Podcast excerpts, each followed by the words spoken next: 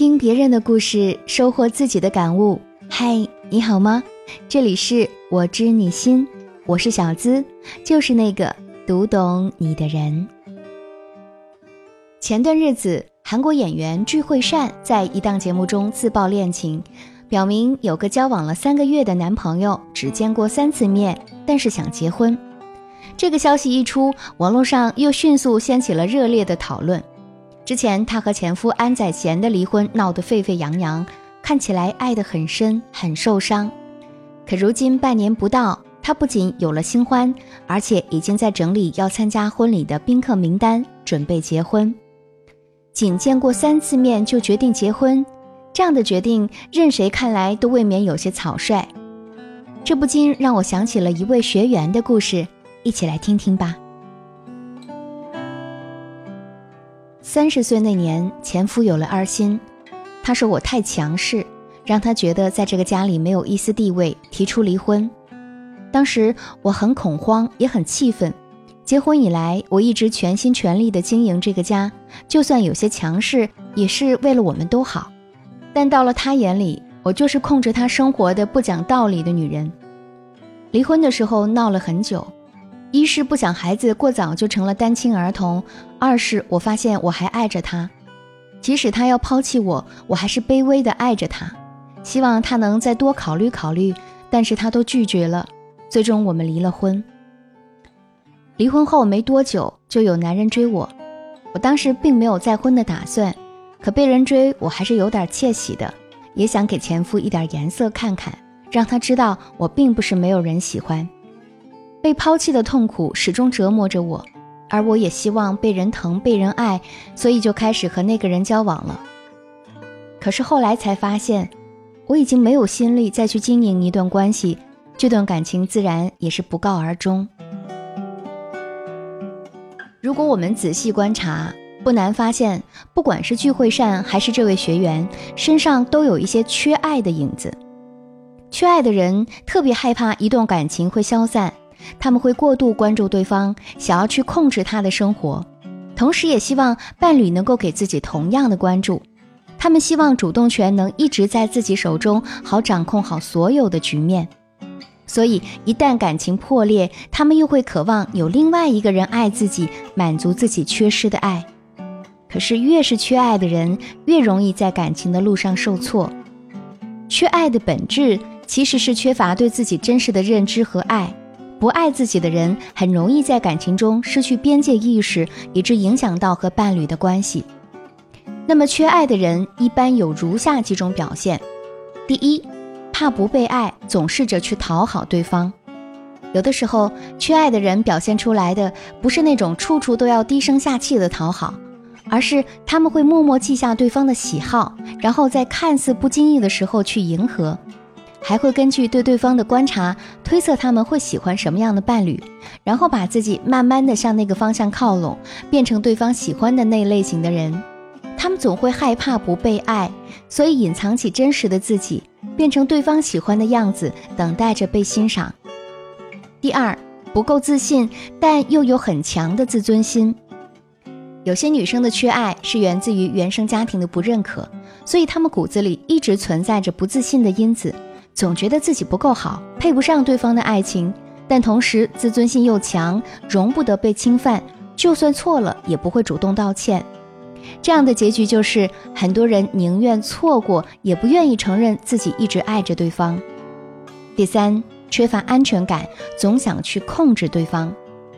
聚会善就是太害怕安宰贤会离开，所以总在控制他。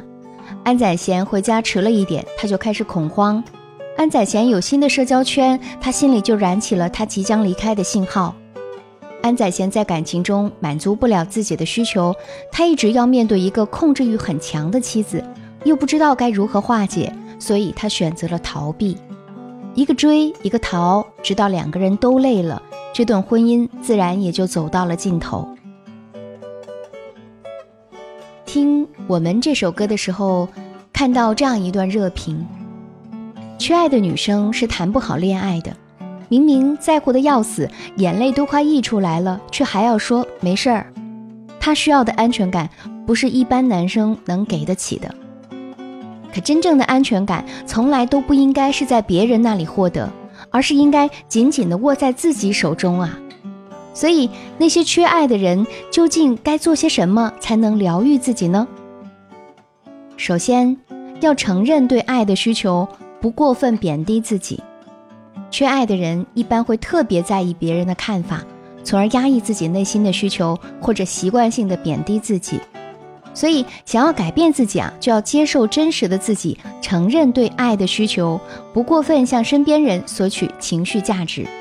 学会自我成长，根据自己的表现去寻找内心真正缺少的是什么，找到迷失的自我。可以试着从生活中最小的改变来成长自己，比如我们每天记录一件真正开心的事情，列出自己身上存在的优点和美德，去结识积极生活的人群等等。你会发现，其实自己也有很多值得被爱的地方，并不是只有讨好才能获得别人的爱。当你愿意肯定自己、接受自己的时候，你内心的安全感也会被重新建立。第二，学会对抗焦虑，拥抱自我。心理学研究表明，一个人对自我的确认度和对关系的确认度，共同决定了他在亲密关系中爱的体验。缺爱并不是一件难以启齿的事情，我们只有正视它，才能看清楚它的原本面目。当你觉得伴侣的行踪让你焦虑的时候，不如把对他的关注度啊分一些在其他事情上，比如健身、跳舞、画画，这样你就有了自己的生活。正因为害怕失去，我们才更有必要好好的爱自己。当自己足够强大，就不会再患得患失，也不会认为自己不配被爱。把那些向别人索取的部分，试着变成自己给予。自己给自己提供所需要的爱，才会更满足，不再忧心忡忡。用心拥抱自己，才会明白，你其实根本不像你想象的那么糟糕。第三，真正能疗愈自己的，唯有你自己。我很喜欢这样一段话：一个人最好的生活状态是，爱的时候不辜负自己的心，玩的时候不辜负路边的风景。睡觉的时候不辜负温暖的床，一个人的时候不辜负自己。内心的安全感其实很大一部分来源于你自己。你认为自己值得被爱，别人就会更爱你。当你足够好或者有能力爱自己的时候，就不会再担心别人不爱你。可以试着这样做，比如经常用鼓励的话暗示自己。当你觉得他不出现你就会焦虑时，可以提醒自己。我早已不再是婴儿，不需要别人时时刻刻陪着。他不在身边，我一样能过得好，甚至更好。经常告诉自己，爱情只是人生的一部分，还有很多事情值得你去经历。别总赖在别人身边，要拥有自己的空间。还可以给自己列一个幸福清单，比如今天我买了束花送给自己，我可以爱自己。他不在的时候，我一个人去看了场电影。其实独处也有一定的乐趣。屋子里有些冷清，我抱养了一只猫，看着它的时候感觉暖融融的。用心去感受一个人的生活，你会发现幸福其实也很简单。当你习惯不再依赖他时，内心的脆弱和无助就会一点点消失，也就不再会觉得看不见他就像失去了整个世界。就像这样一个故事中讲的，有人问佛：“佛有智慧，为何不将我们这个世界变得更好？为何不来度我们？”佛说：“我救不了你。人是未来佛，佛是未来人，人只可自救，自救即可成佛。每一个人皆是自己的菩提，渡己终究是在渡心，唯有自渡，方能圆满。生活实苦。”但终究可以由我们自己掌握方向。每一场救赎，唯有你能治愈自己。愿每个姑娘都能走出缺爱的漩涡，在爱的路上自给自足。若你现在正经历着这样那样的情感困惑，苦于无处诉说，无人能懂，欢迎添加我小助理的微信“恋爱成长全拼小写加零零八”。我来做你的倾听者，你的情感指路人，帮你解决情感烦恼，收获幸福生活。同时也告诉大家，现在啊，小资的抖音号、视频号已经同步开播了。在视频号里，我会给你带来更精彩、更有用的情感知识，欢迎也期待大家多多去关注、点赞、评论哦。